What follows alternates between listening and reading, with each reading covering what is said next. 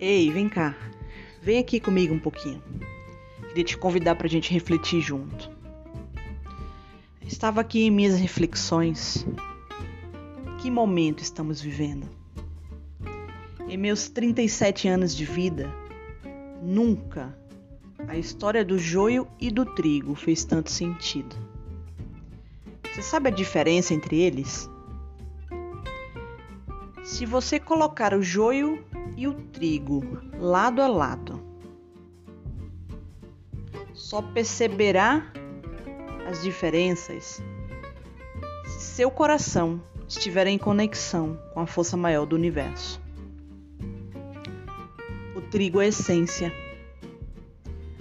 o joio, aparência.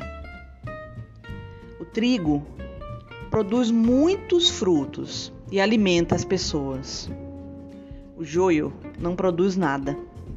É inútil. E se ingerido, é como veneno. É nocivo ao homem.